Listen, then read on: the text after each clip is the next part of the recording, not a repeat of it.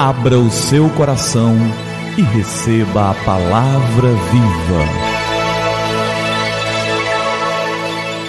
Graça e paz da parte do nosso Senhor e Salvador Jesus Cristo. Eu sou o pastor Gilberto e quero te entregar a palavra viva.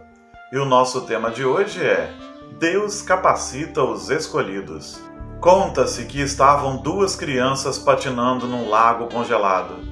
Era uma tarde nublada e fria, e as crianças brincavam despreocupadas. De repente, o gelo se quebrou e uma delas caiu, ficando presa na fenda que se formou.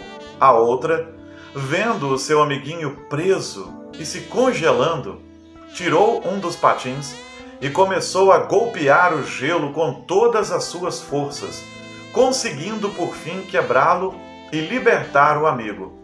Quando os bombeiros chegaram e viram o que havia acontecido, perguntaram ao menino: Como você conseguiu fazer isso? É impossível que tenha conseguido quebrar o gelo sendo tão pequeno e com mãos tão frágeis.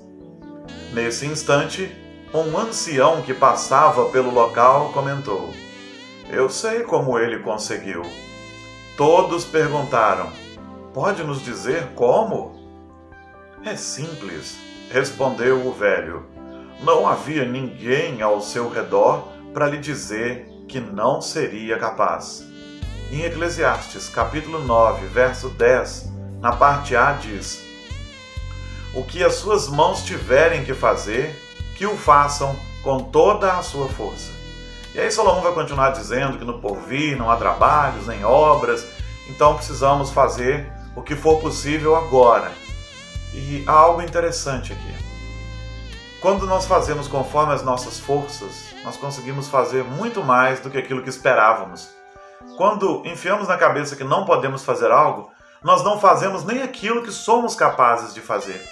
Então creia que você é capaz de realizar muitas coisas. E quando te disserem que você não pode, continue a tentar, continue a crer. Por quê?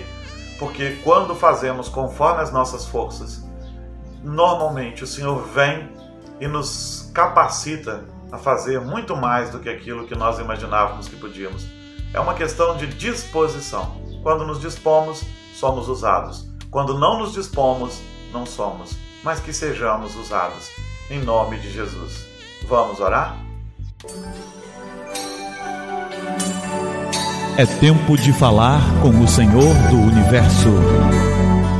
Pai, obrigado pela tua graça e por essa palavra. Que nos disponhamos a fazer toda a tua obra e que possamos colher os frutos de ver realizações maiores do que as que julgávamos ser capazes de fazer.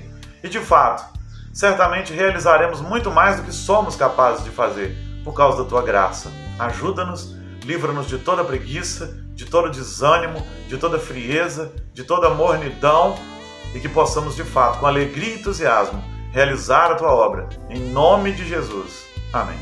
Amém. E que a palavra viva transborde em seu coração. Que a palavra viva transborde em nossos corações.